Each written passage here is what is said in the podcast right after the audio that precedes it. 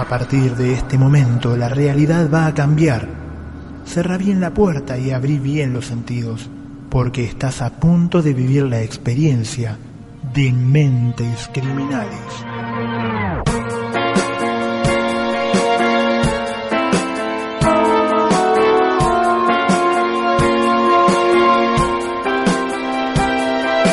De esta manera les damos la bienvenida a todos los que nos están escuchando a, esta a este nuevo programa que hemos dado en llamar Dementes Criminales o Dementes Criminales. Cada uno le va a dar el significado que mejor le parezca.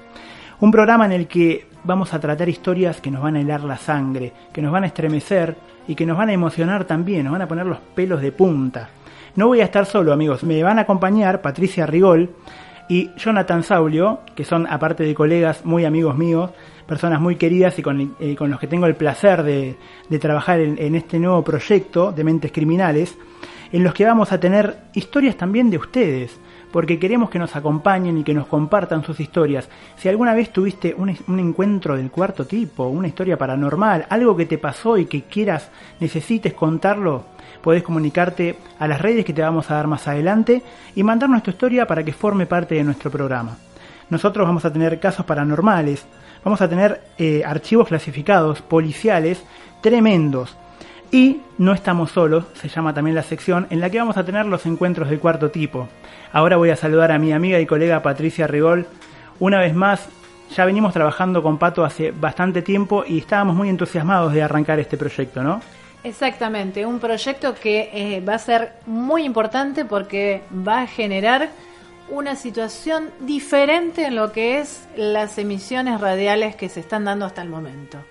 Tal cual, tal cual. Y para arrancar en la primera emisión, la más importante para romper el hielo, tenemos un caso, un caso policial que es uno de los más importantes de este último tiempo. Es contemporáneo, si bien arrancó hace eh, un par de décadas. En el 2008 salió toda la luz. Y vamos a viajar hasta Austria o Australia. Es. Austria. Hasta Austria, ¿viste? Hasta. Son parecidos, pero por ahí sí, se confunden un pero poco. Pero no, estamos en diferentes localías del, del continente, del planeta. Así eh, es. Surge todo en Austria, en una familia muy humilde, allá por la Segunda Guerra Mundial, donde entre medio de los nazis y en esa situación fascista y con bombardeos, una familia muy humilde con su hijo de cuatro añitos vive tranquilamente en el medio de su rutina, pero ¿qué pasa en ese momento? Ese niño de cuatro años tiene un padre golpeador y violento que además su madre descubre que le es infiel. Por esta razón decide echarlo de la casa. Y ese niño de tan solo cuatro años va a ser criado y educado por su mamá durante muchos años, retirándolo de lo que era la situación de sociabilización con otros niños. Situación que más tarde va a hacer que este niño tan pequeño, llamado Joseph Fritz, ¿Qué nombre? Un ¿qué nombre, para recordar. Un nombre muy importante.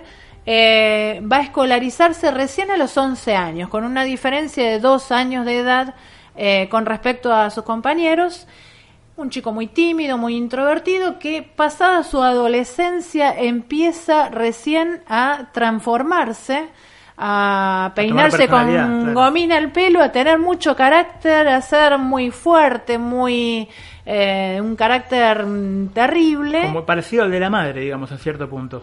Sí, muy, muy dominante por momentos, pero uh -huh. también agresivo. Ajá, Situación okay. que lo lleva a ser como un predominio dentro de sus compañeros al verlo con una situación de liderazgo.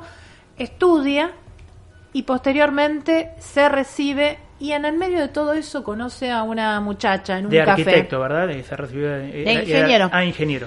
De no ingeniero. confundamos que después no, me retan no, los arquitectos y los Se ingenieros. recibe de ingeniero y empieza a trabajar en una fábrica y un día va a tomar un café y conoce a una muchacha de pueblo de unos Rosemary. 15 añitos. Ah, jovencita, jovencita. Jovencita, muy jovencita, pero eh, así tan jovencita se enamora fulminantemente de él y un año más tarde lo lleva a su casa y les Ajá. dice a sus padres que se va a casar con Fritz. Así nomás. Así nomás. Está bien, muy joven. Igual eh, eh, era normal en esas épocas casarse joven, tener hijos, como hicieron ellos, ¿no? Y se hicieron su casita. Exactamente, se hicieron. Primero fueron a vivir a la casa de sus suegros, de los padres de Rosemary, y después compraron una, unas tierras cerca de un lago y en, en Viena donde iban de vacaciones con una familia de amigos y posteriormente construyeron una posada, la refaccionaron y ahí empezaron a trabajar alquilando habitaciones y eh, viviendo ellos, su mujer Rosemary y Joseph, Pepe, eh, trabajando en esa posada, alquilando habitaciones y sus siete hijos limpiando, cocinando y administrando eh, ese inmueble para poder salir adelante. Una familia numerosa, muy diferente a lo que él se venía viviendo. Él se crió solo con la madre, pero formó una familia, tuvo siete hijos, bastante, una familia bastante grande y distinto a lo que, digamos que parecía que se venía acomodando todo y que iba mejorando, Ajá. ¿no? Pero empezaron a surgir cosas, como por ejemplo algún que otro comentario de él con sus compañeros y amigos de salidas donde le decía que en realidad la relación de él con su mamá, por momentos a él se sentía que al haber sido el único varoncito de la familia, eh, tenía como una relación medio como de marido. Raro. No es lo- Raro. No, es lo mismo decir el hombre de la casa que marido. No, no. Y posteriormente empezó a ver que su novia y posterior esposa se asemejaba muchísimo a su mamá, en carácter, en forma de ser, y empezó a tratarla tal cual como su padre trataba a su madre, a los golpes y Ajá. con infidelidades. Lo que se hereda no se roba, decían por ahí, ¿no? Exactamente. Y Sí. él fue un fiel reflejo de sus genes. Tal cual. Invitamos ahora a todos nuestros oyentes a compartir con ustedes un breve resumen de lo que pasó después, porque la historia va a cambiar y vamos a meternos de lleno en esto que les va a helar la sangre. Ya es muy tarde para correr, no hay lugar donde esconderte. Seguí viviendo la experiencia de mentes criminales.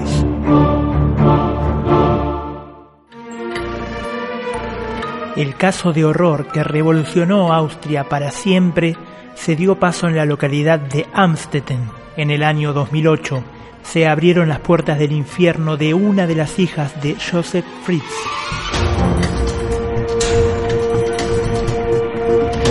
Un arquitecto de 73 años que había cometido con ella uno de los crímenes más atroces de la humanidad. A Joseph, desde temprana edad, le gustaba llevar las riendas de su vida y de la vida de todas las personas a su cargo, y le llamaban la atención las personas que se mostraban empoderadas y rebeldes.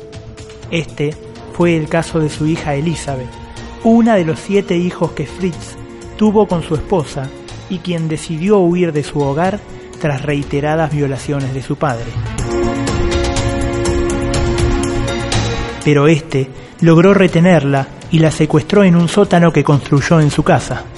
Joseph la encadenó en ese sótano y la violó en más de 3.000 ocasiones. Fruto de esas violaciones, tuvo siete hijos con su propia hija, a uno de los cuales incineró en la caldera de la casa y esparció por la misma sus cenizas. Tras la hospitalización de una de las niñas cautivas, se dio con el paradero de Elizabeth y el infierno terminó. Joseph fue encarcelado y condenado a cadena perpetua por todos sus crímenes, crímenes que confesó en el juicio y de los que parecía enorgullecerse.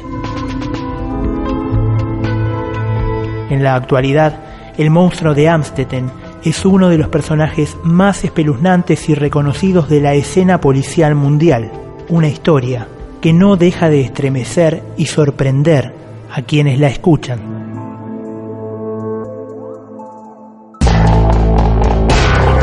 Las historias más impactantes las tenés acá. Abrí bien los sentidos y dejate atrapar por la experiencia de mentes criminales.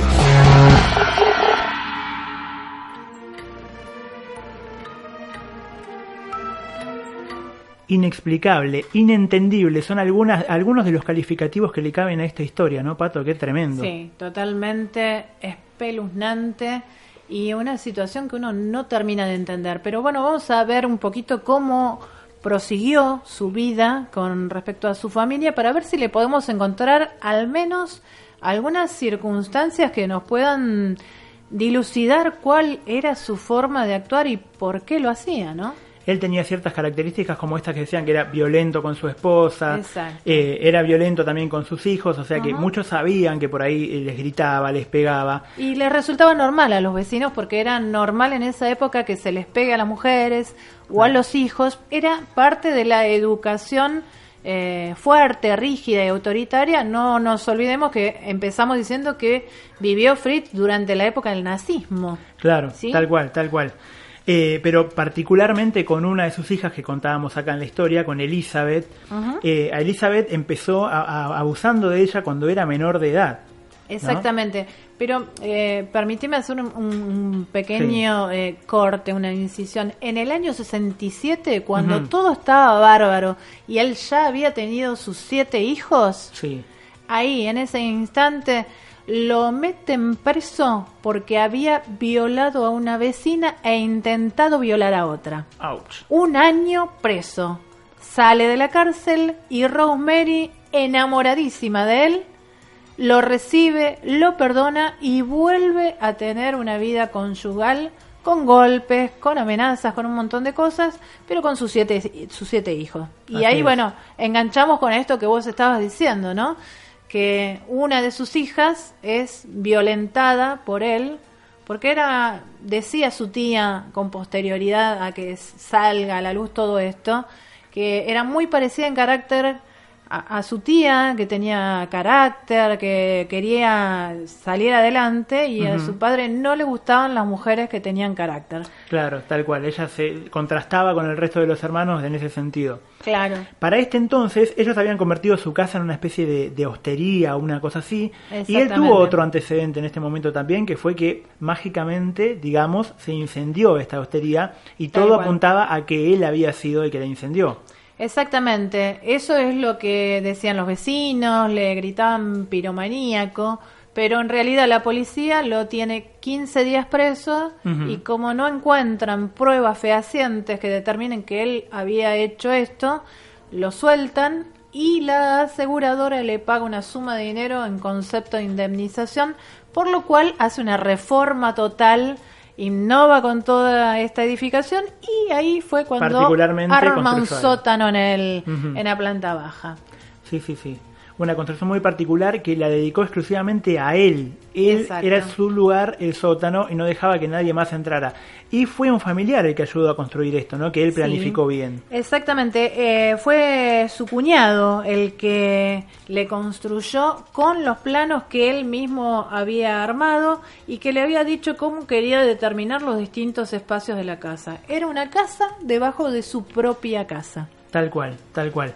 Durante todo este tiempo vivieron eh, más de 100 personas, más de 100 inquilinos en esta hostería, a los cuales solamente se les ponía la condición de que no podían entrar a ese sótano bajo ninguna circunstancia, que cualquiera que intentara entrar al sótano iba a ser expulsado automáticamente de la casa, y como decían que él era una persona que imponía mucho respeto por no decir miedo, eh, nadie, nadie se acercó ni nadie, nadie preguntó nada. Y nadie se cuestionaba nada tampoco, ¿no? Porque, digamos, 100 personas en una edificación que entraban y salían, en algún momento algo les tendría que haber llamado la atención.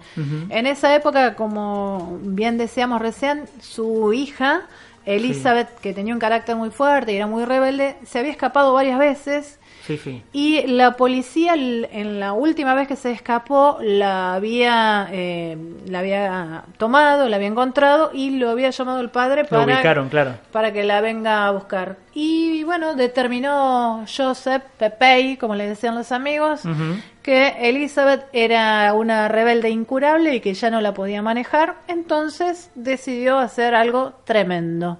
Un día tomó un trapo con éter y un 28 de agosto del año 84 la llama Elizabeth y la droga.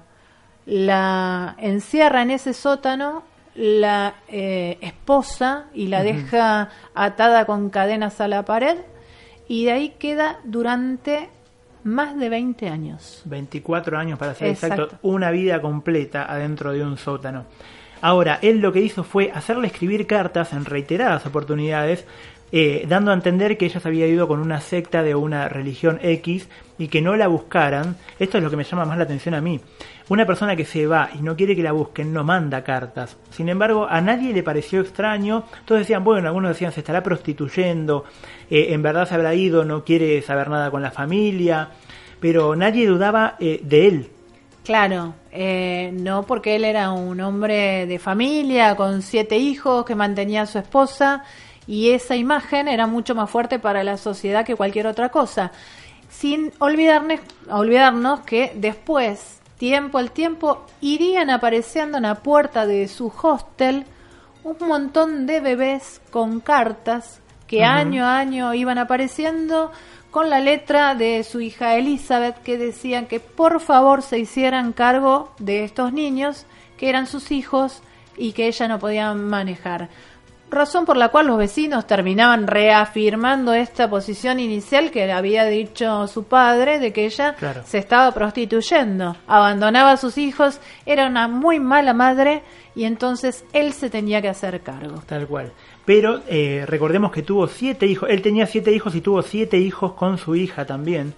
Uno de los cuales, un mellizo, falleció y él lo cremó en la caldera y esparció las cenizas en el patio. Esto es tremendo y eh, los, los, hijos que, que, no llegaron a la puerta de la casa de él quedaron viviendo en el sótano con grandes problemas de salud, lógico, por comer mal, por estar en un lugar que no se podía evitar, por las ratas, eh, y por no ver, no ver la luz del sol, problemas de la vista, todo tipo de problemas. Ahora, eh, ¿cómo fue que llegamos a la conclusión de este caso? ¿Cómo fue que él finalmente sale a la luz todo esto?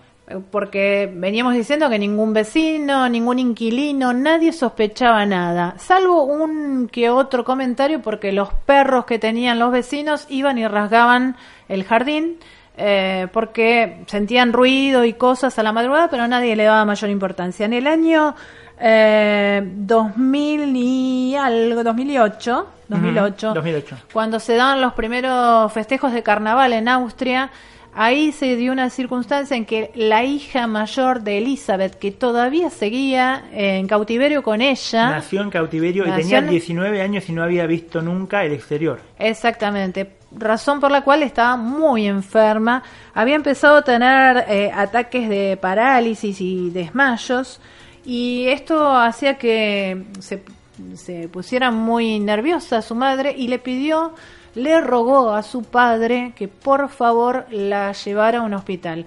Y entonces él le exigió a ella que escribiera una carta diciendo de su puño y letra que se la daba a su hija que estaba en malas condiciones de salud por culpa de ella para que su papá, Joseph, con tan buena voluntad la llevara al hospital y la pudieran curar. Él hace esto y los médicos empiezan a sospechar porque cuando empiezan a buscar eh, alguna identificación de la chica, algún tipo clínica, de historia clínica, documento, nada. nada, no estaba escolarizada tampoco. Bueno, ahí salta todo y van hacia su casa, empiezan a investigar y ¿con qué se encuentran? Se encuentran con este, me hace, me hace acordar mucho a la familia Pucho acá en Argentina, se encuentran con este sótano que era una casa paralela con unas condiciones eh, que no, eran humanas eh, y con estos chicos que estaban viviendo ahí eh, que, habían quedado dos niños más en cautiverio conjuntamente con la madre. Claro. A todo esto se empieza a descubrir que su hija jamás se había fugado, que él la tenía encarcelada en el sótano y que la había violado en forma reiterada, que no le había dado de comer, ni la había higienizado, ni la había cuidado, y producto de esas violaciones, de las cuales pasaron 8.500 días, más de 3.000 violaciones en todo ese, tiempo. Eh, ella dio a luz siete veces. En el medio de eso, un par de gemelos, eh, Alexander y Micael, de los cuales Micael nació en muy mal estado, obviamente porque ahí no había higiene, no había quien la cuidara ni nada y estaba atada. Se muere y, como decías vos bien hace un rato, el padre lo incinera y tira sus cenizas en el jardín. Tremendo, tremendo. A mí una de las cosas que más me llama la atención es que hubo policías y hubo asistentes sociales que fueron varias veces a buscarlo a él por el tema de su hija y a ninguno se le ocurrió recorrer la casa. Es tremendo. A los inquilinos que escuchaban los ruidos. Es un, caso que, que te hiela la sangre y que además puede estar pasando con tu vecino de al lado, con tu vecino de enfrente. Nunca, cada casa es un mundo, decía mi abuela, y es verdad. Totalmente. Y fíjense cómo la, la infancia de una persona marca tanto, porque esto de que la madre no le permitía esconderse en el sótano o en el búnker cuando estaban bombardeando, las eh, violencias que ejercían sus padres sobre él y sobre su madre, creo que más toda una situación traumática y psiquiátrica ha resultado en esto, ¿no? Esto abre un, un abanico de posibilidades porque las personas con esa maldad nacen así, se forman así. Son dementes o tienen una maldad innata que solamente surge en algún momento de su vida. Son cosas para analizar eh, y vamos a tener todo este ciclo para analizar casos espectaculares como este. Pero mi pregunta es ahora, en este caso a, e, esta chica la secuestró su propio padre eh, cuando que tuvo hijos. Pero ¿qué pasa cuando el secuestro no viene de nuestro planeta? ¡Wow! ¿No? Qué situación, ¿eh? Es una cosa, es creer o reventar, como en el caso, uno de los casos más emblemáticos que vamos a tratar también en este primer programa, en nuestra sección No estamos solos, que es la, la abducción extraterrestre del matrimonio Hill, y te lo contamos de esta manera. No te dejes engañar. El mal puede estar en tu propia casa. Viví con nosotros la experiencia de mentes criminales.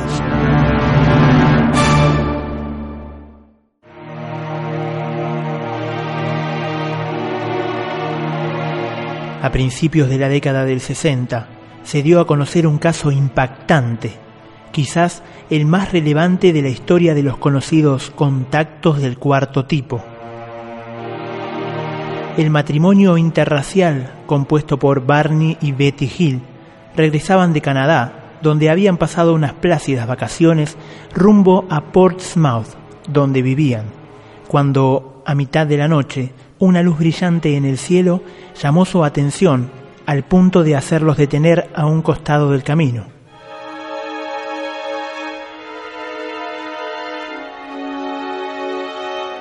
Aquello que habían identificado como un satélite al principio o un avión después resultó ser algo más, un tanto inentendible para ambos, especialmente para Barney que siempre se mostró escéptico a todo lo que tenía que ver con ovnis y seres extraterrestres. Ambos contemplaron aquel objeto volador con forma de disco, hasta que se vieron por unos ventanales que dentro había personas, pero no eran humanos.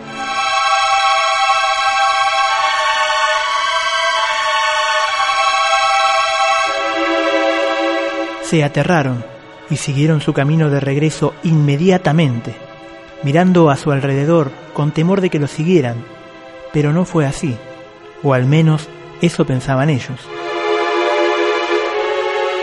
Lo más confuso fue el hecho de haber tardado más de siete horas en un trayecto que normalmente les llevaría cuatro. Habían perdido la noción del tiempo por al menos dos horas y eso los mantuvo confundidos y alterados.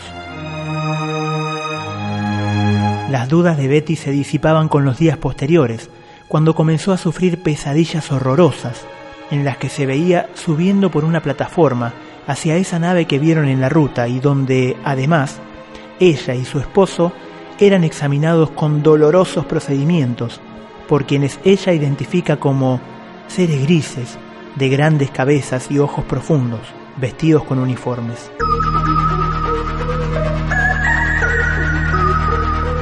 Este hecho causó estragos en el pueblo y posteriormente en el país, luego de realizarse un tratamiento con un reconocido médico que lo sometió a la hipnosis. En ella descubrió que lo que decían no solo no se contrarrestaba con lo que ya habían contado, sino que además aportaba nueva información con un nivel de detalle escalofriante.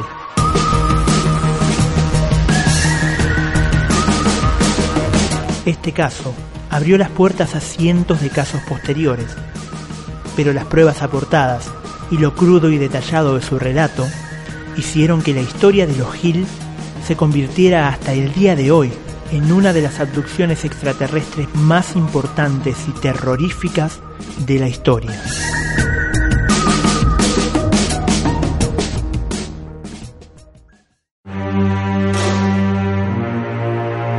No te alejes del camino, porque el horror puede estar a la vuelta de la esquina. Acompáñanos en esta experiencia de mentes criminales.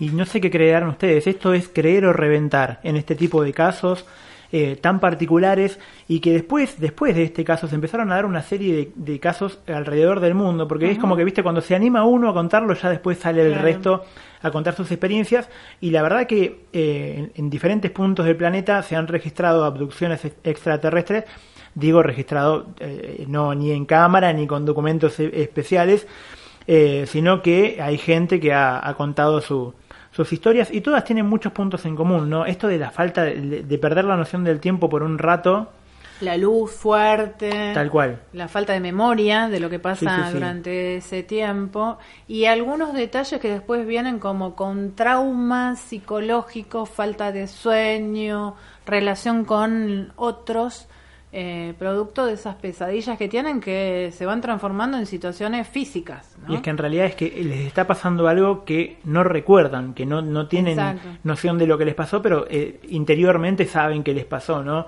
Eh, y esto ha evolucionado mucho con el tema de la hipnosis, eh, que, Claro. la, que la usan muchos eh, psi- psicólogos, psiquiatras, y a través de estas han sacado datos, como le pasó a esta familia, que, que se sometieron a la hipnosis y revelaron un montón de detalles, eh, tanto en conjunto como por separado, que, que ayudaban a aclarar y ahí mucha más gente les creyó, si bien hay muchos que se muestran escépticos, inclusive su terapeuta que no nunca creyó que hayan sido abducidos por extraterrestres, sino que la sugestión de algo que les haya pasado les ha hecho en su mente imaginar un montón de cosas, Claro. pero lo cuentan de una manera tan vívida que en realidad uno no sabe si, si pasó o no pasó, pero es, es muy creíble. Sí, seguro. Aparte, bueno, eh, digamos que siempre son considerados locos o, o- o gente con algún tipo de problema que hace eh, este tipo de comentarios. No nos olvidemos en nuestro país también, en distintos lugares, que es muy común que se, se vayan a hacer avistajes o se queden en algún que otro cerro por ahí acampando durante toda la noche para ver si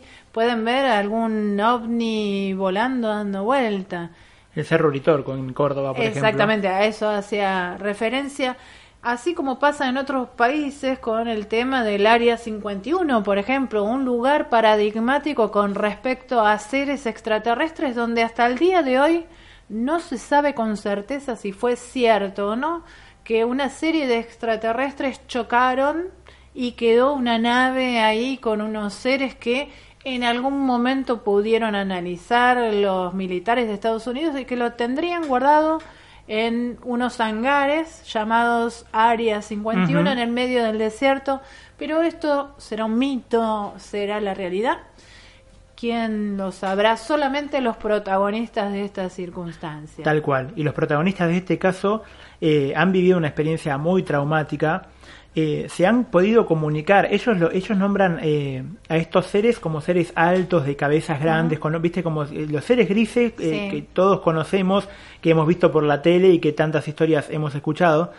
Ellos dicen que uniformados estaban y que tenían diálogo con ellos, con la particularidad, que se va a repetir en muchos casos también, de que ellos los veían y se comunicaban y hablaban, pero estos seres no movían la boca. Claro, Pero, telepatía. claro, uno entendía lo que le estaban tratando de decir. Exactamente. Lo, que, lo extraño que cuenta Betty Hill en este relato es que después de ser examinada, que dice que fue muy eh, espantoso en el sentido de que le introdujeron por el ombligo una aguja Oh. gigante Terrible. que supuestamente era para comprobar si estaba embarazada o no. eh, y después le tomaron muestras de pelo, de piel, de saliva. Para estar avanzados científicamente, digamos, eran bastante involucionados, ¿no? Bueno, era la década del 60, también pueden haber evolucionado ellos.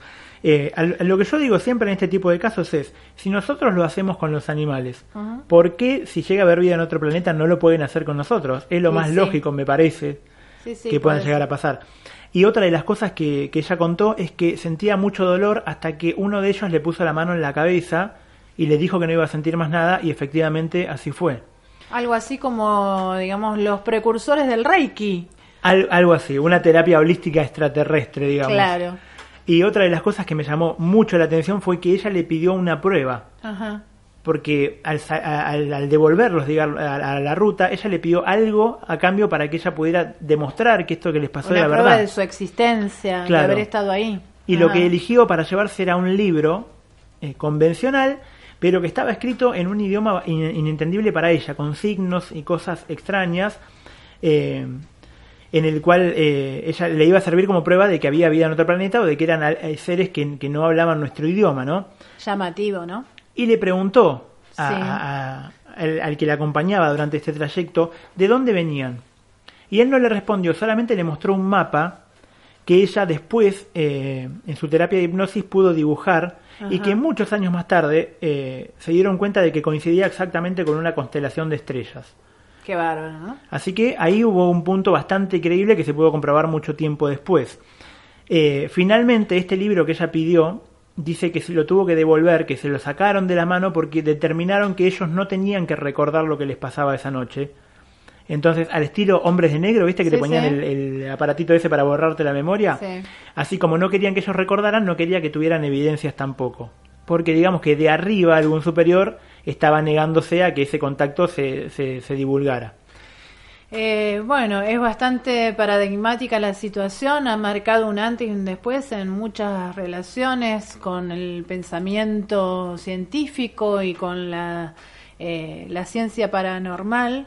Eh, y también hace pensar mucho con respecto a la historia de la humanidad, ¿no? Aquellas eh, cuevas con pinturas rupestres, eh, también los egipcios en sus pirámides, que siempre uno se pregunta cómo pudieron construir y trasladar determinada cantidad de piedras con esas dimensiones y pesos al medio del desierto. Tal cual. Ella Con dibujos, ¿no? Donde había algunas cosas que parecían ovnis también. Tal cual. Ella lo mencionó en muchas entrevistas porque de alguna forma se obsesionó con este tema. Él trató de evitarlo toda su vida. De hecho, tuvo problemas nerviosos después eh, ocasionados por esto mismo, ¿no? Que él quería tratar de, de hacer, de olvidarse de todo eso que había vivenciado.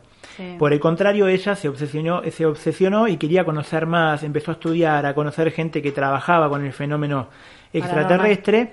Eh, y descubrió un montón de pinturas rupestres, de, obras de arte eh, que tenían que ver con religión, con el catolicismo y todo, que mostraban en ciertos lugares cosas que parecían naves extraterrestres, visitantes del espacio, gente que subía de alguna forma a, diferentes naves o objetos extraños y, los, y, los, vinculaban y mucha gente hasta el día de hoy los vincula con fenómenos ovnis y extraterrestres, ¿no? Sí, seguro. Bueno, de, hecho hay muchos representantes de estas ciencias, no solamente en el exterior, sino también en nuestro país. Eh, Fabio Serpa, por ejemplo, fue un referente en nuestro país y varios otros más que siguieron eh, sus teorías y dieron muchas charlas y conferencias, aunque también han surgido muchas personas que, eh, digamos, engañaron, estafaron y mintieron haciendo libros y difundiendo cosas diciendo que algún poder mental, algún ente superior les daba información y sacando provecho de estas circunstancias. Que nunca faltan los estafadores de siempre. Creo que, obviamente, razón por la cual muchas personas todavía siguen dudando, porque además todavía no tenemos pruebas fehacientes científicamente hablando que nos hayan demostrado esto en concreto, ¿no? Tal cual, tal cual. Eh, bueno, y esto despertó el interés de mucha gente, y aparte muchos casos que salieron después, eh, de gente que decía, por ejemplo, que, había sido abducida más de una vez, hay personas que dicen que cuatro o cinco veces, que se despertaban a la medianoche y estos seres estaban en la habitación, eh, y que, que hubo una persona que me acuerdo, un caso que escuché hace poquito, que entraba al edificio y de repente empezó a subir la escalera y de repente estaba en la azotea del edificio, que no sabe cómo hizo, pero que también en la azotea vio una sombra gigante que era una especie de nave que había que ella no la veía bien y que en este trayecto de que iba subiendo la escalera y estuvo en la azotea habían pasado como tres horas en un segundo. extraño, ¿no? Donde el, tiempo no, no, no, se puede medir. También recuerdo en algunos momentos que han surgido informaciones periodísticas sobre eh, marcas de quemadura de, campos con formas muy simétricas que decían que desde eh, desde arriba, desde, el, desde altura, se podía ver algunas figuras geométricas armadas que coincidían con otras que se habían dado en otros continentes. Y que se podían leer de alguna forma en un idioma que no era el nuestro. Bueno, de hecho, las líneas de Nazca en Perú, eh, que se ven, que está bien que hay muchos que dicen que ya está confirmado que fueron hechas por el humano y qué sé yo, pero hay mucha gente que cree que también las hicieron porque no se ven desde el suelo y están, son muy perfectas, parecen pistas de aterrizaje y tienen figuras muy muy bien hechas. y, además, bueno, una de las cosas, como personas, en una época donde era todo tan primitivo, pudieron hacer algo tan profundo, tan, tan grande como para ver a distancia desde la humanidad. Son, son fenómenos que son, como yo siempre digo, creer o reventar interrogantes que nunca van a poder llegar a satisfacer nuestra curiosidad en su totalidad hasta que no tengamos cosas concretas con cuales contrarrestarlos, ¿no? Y como la ciencia va avanzando, en algún momento también avanzará todo este tema y se descubrirán nuevas cosas. Eh, hay ciertas, ciertos puntos en común, por, eh, por, ejemplo, Betty Hill decía que ella salía a, a, ver el auto en el que supuestamente viajaban cuando fueron abducidos y que le ponía una brújula cerca y esa brújula se descontrolaba eh, como que hubiera un campo magnético alrededor del auto, como una marca que quedó después de esa abducción. Bueno, es, es, un comentario recurrente de muchas personas que han eh, tenido eh, encuentros cercanos o avistajes que dicen, además de ver una luz muy fuerte, que se, se congelan todos los elementos mecánicos o electrónicos que tienen, desde celulares, la electricidad, la batería del auto y también los relojes empiezan a funcionar las agujas en forma locada. Claro, tal cual, tal cual. Quizás algún campo magnético muy fuerte, vaya uno a saber. Esos son puntos en común en historias que vamos a, escuchar mucho en este programa, porque en, los programas que vienen vamos a tener diferentes casos, no solamente de, abducción, sino de avistaje, que hay muchos. De hecho, yo particularmente tengo uno que nunca supe qué fue, que lo tengo grabado, eh, que también es creer o reventar. Yo creo que era un satélite, pero hay gente que ve las fotos y me dice, no, eso es un ovni. No lo sí, que todavía seguimos cuestionando lo que vemos, lo que escuchamos, porque no tenemos esa certeza y dudamos también mucho de la evolución en, en otros lugares y que este universo puede ser una cosa tan chiquita y tan grande a la vez. No somos los únicos eso te lo puedo asegurar, ¿eh? Debe haber en algún lugar, seguramente. al menos vida, plantas, agua, algo en algún otro lugar. Seguramente. Alguna forma de evolución hay. Y bueno, todos los que están escuchando del otro lado, esperamos que nos acerquen sus historias y se comuniquen con nosotros para intercambiar sus experiencias. Buscan Dementes Criminales Radio en las redes sociales, ahí nos van a encontrar, nos mandan su material, nosotros lo editamos y lo pasamos en el programa. Estamos esperando ansiosos que participen y que sean parte de este ciclo también. Y así como tuvimos eh, un caso de un monstruo en la vida real, como el monstruo de Amstetten, y tuvimos esta abducción extraterrestre, también hoy tenemos un caso para analizar de gente que no está, pero que de determinada forma está también, ¿no? ¿Cómo es eso? ¿Viste cuando hay gente que pasa como dice mucha gente, pasamos a otro plano, terminamos esta vida y pasamos a otro plano. Por ahí, en el trayecto al otro plano, nos quedamos en el medio y... Fantasmas, ¿qué será eso? Hoy tenemos, interesante, una, ¿eh? tenemos una historia muy interesante, muy de miedo, así que prepárense, mm. los que ya están, si alguno está en cama, que se tape la cabeza, si alguno está solo, que cierre la puerta bien con llave, aunque en este caso las puertas y las paredes no, son, aseguran no obstruyen nada. Así que le vamos a dar la bienvenida a Jonathan y vamos a abrir este expediente paranormal.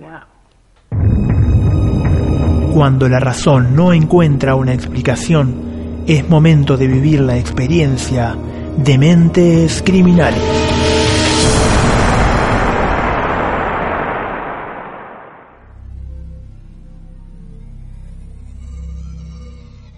Recordá que vos también podés formar parte de Dementes Criminales Buscanos como Dementes Criminales Radio en todas las redes sociales y comunicate con nosotros.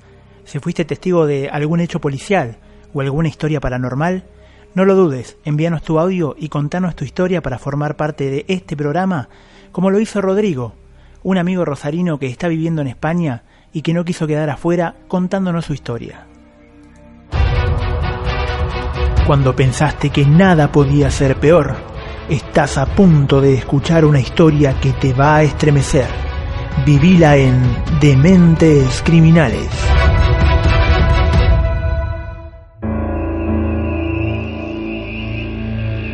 Yo, bueno, vivía, cuando vivía en Argentina, vivía en un duplex, o sea, mm, abajo cocina, comedor, patio y arriba las habitaciones con un baño y un patio.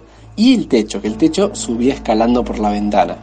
Y bueno, estaba acostado mirando el, el cielo y mm, en el techo yo compartía, había como una pared que yo compartía con la casa al lado. Y cuando yo estaba acostado, tipo al lado de esa pared, y cuando miraba para el cielo, a mi izquierda tenía casi la pared y después el cielo. En un toque veo que alguien se, se- como que se eh, alza y se asoma por la pared esa y me mira desde arriba. Y yo veo la silueta y yo no veo quién, quién era o qué era. Y tipo, digo, ¿qué hago? ¿Grito? ¿O veo a ver qué pasa? De golpe se echa para atrás y ahí digo, bueno, tengo que bajar ya. Bueno, y bajé, yo qué sé, y cerré la puerta, cerré mi ventana, todo. Y bueno, me dormí. Al otro día decido subir de día.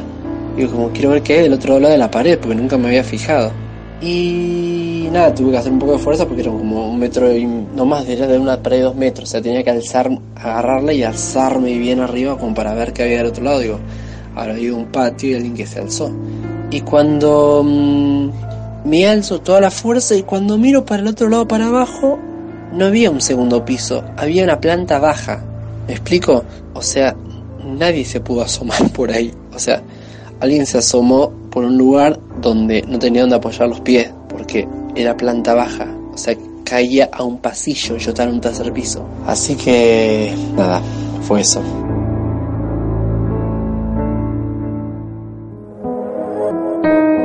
Un escalofrío que recorre tu espalda. El miedo te paraliza. Vos también sos parte de la experiencia de mentes criminales.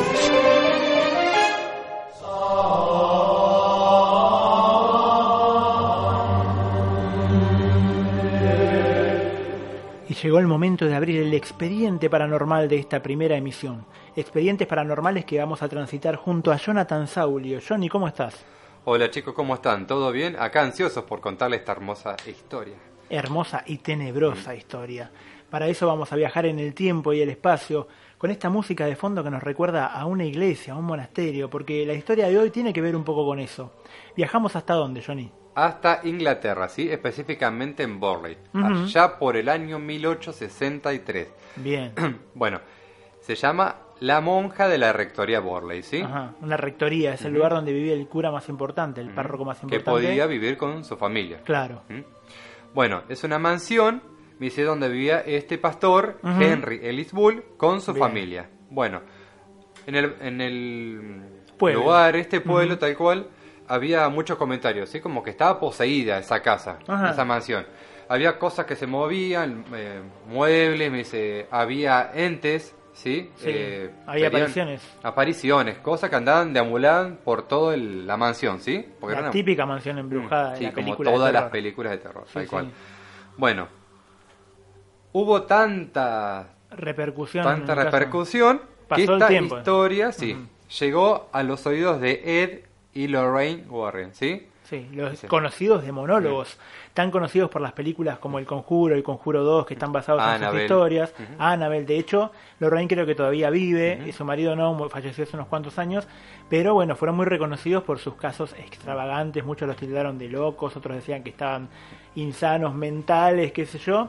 Pero la cuestión es que fueron personas muy conocidas y que de hecho tienen un museo, que algunos dicen que está maldito, donde no se puede tocar nada, y donde tienen una Yo muestra, una, por las dudas no tocamos nada, una muestra de cada, de cada caso, ¿no? Y este de la rectoría de Borley fue muy particular, de hecho a ellos los contrataron, por eso llegó a sus oídos, porque tanto, tanto tiempo después que pasaban cosas, que se escuchaban las campanadas, que, que se veían personas eh, cuando no había nadie, viste, que se escuchaban voces, ruidos de cadenas, los contrataron y bueno, y ellos fueron, pero no fueron solos, ¿no? Ujú. Fueron con un periodista que escribía eh, una revista, ¿sí? Hacía, creaba revistas. Un corresponsal de un diario local. Sí, ellos más que nada lo llevaban como para decir, es real lo que estamos haciendo, no es... no eh, estamos locos, llevamos un testigo para que... O chantaje, ¿sí? Como se dice vulgarmente. Bueno, eh, el tema es que ella quería que vaya el periodista este como para que le crean la gente, como sea más conocida, pero tenía a su vez tenía miedo que, los entes, claro, tal cual, que le pasara algo a este hombre, ¿sí? Bueno, la cosa que ni bien llegan al, lugar, Lorraine textualmente dijo, lo que experimenté en este lugar fue fenomenal. Es el único lugar donde la actividad post es permanente, sí. Donde todo pasa apenas te adentras en el lugar había tanto, tanta, energía, sea buena, malo que sea, que era un lugar que realmente ella dijo, no es mentira, ¿sí? Bueno. Claro, ella era muy sensible, ella sentía todo, era la que... El marido, recordemos que no. Claro, él la acompañaba siempre y era eh, tenía experiencia en esto porque él había vivido en una casa también con actividad paranormal, pero era ella la que tenía las visiones y la que podía descubrir ciertas cosas paranormales, digamos, ¿no? ¿Y qué pasó entonces? Bueno, Viene el caso, eh, llegan, eh, traen eh, a un montón de personas. ¿sí? Fueron tipo a acampar, ¿no? Para hacer la investigación. Adentro, sí. Específicamente en el altar de la iglesia. ¿sí? Bueno, mientras que Lorraine le explicaba cómo había sido el convento, qué había pasado, quiénes vivían ahí, que el pastor con su familia y todo eso. Viene corriendo el periodista este, corriendo, corriendo, asustadísimo.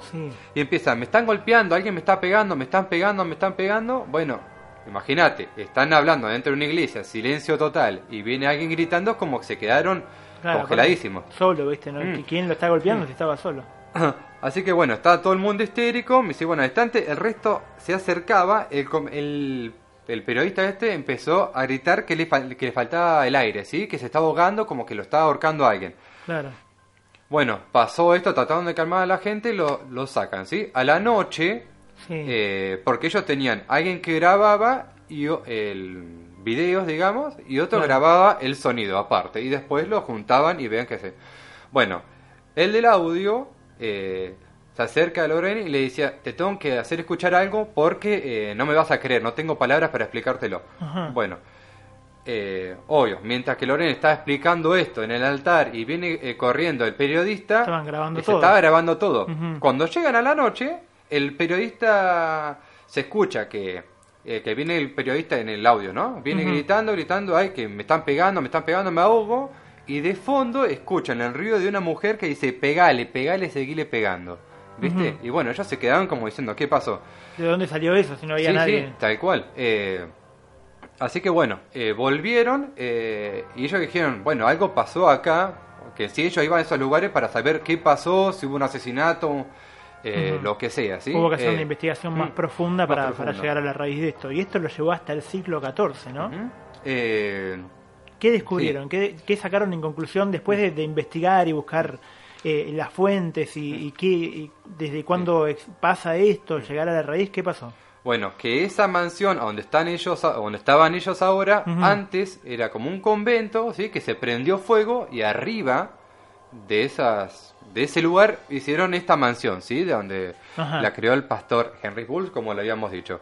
Eh, bueno, tanto investigar, así, recoveco por recoveco, a fondo, a fondo, a fondo, descubrieron que ahí vivía un monje y una monja que tenían un amorío, ¿sí? Que recordemos que hasta el día de hoy eh, no se puede. Siglo XIV, cacería de brujas, era muerte total. Sí, sí, sí.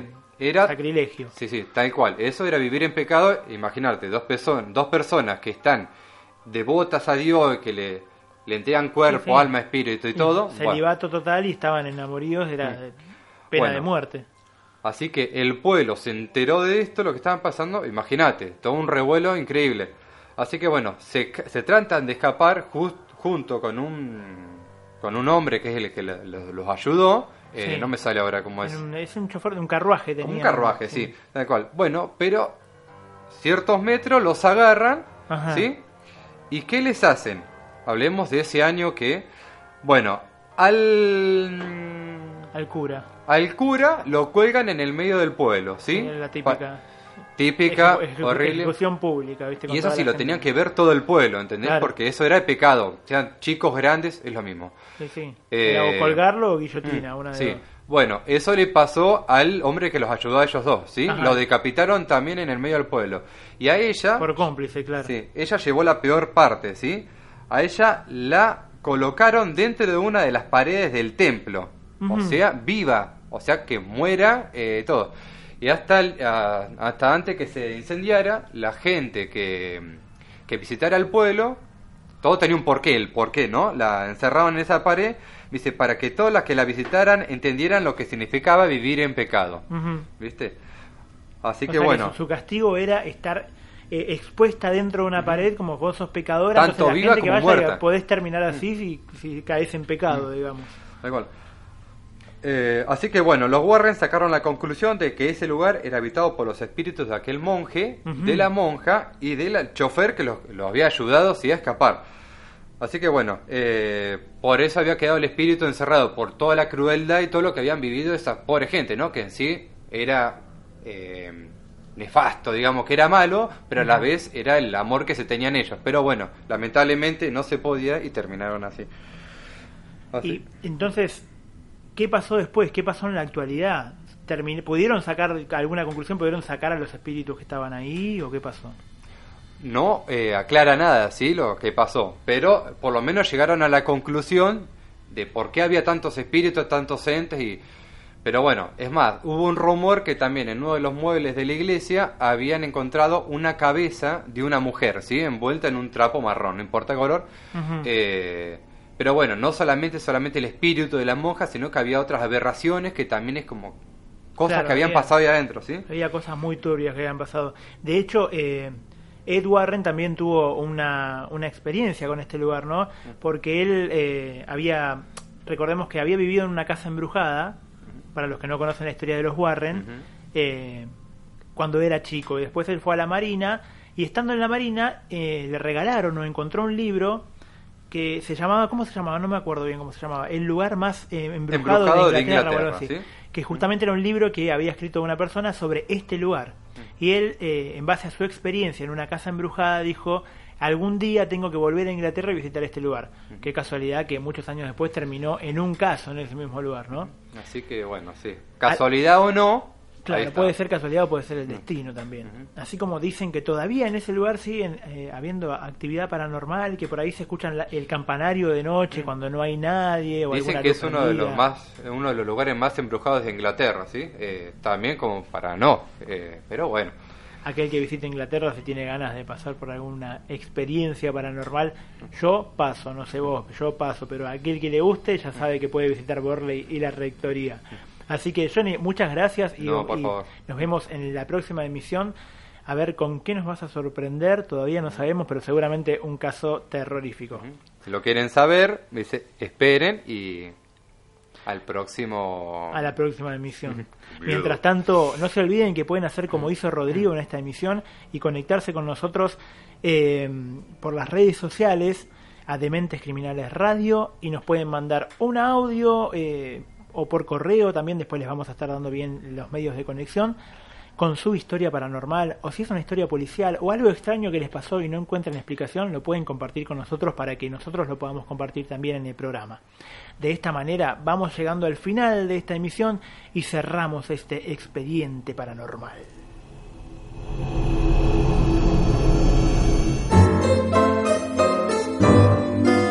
Las mentes más perversas y los personajes más increíbles están acá. Conocelos en Dementes Criminales.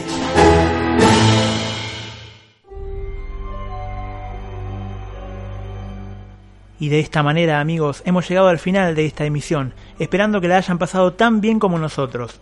Nos volvemos a encontrar la próxima con muchas más historias en Dementes Criminales.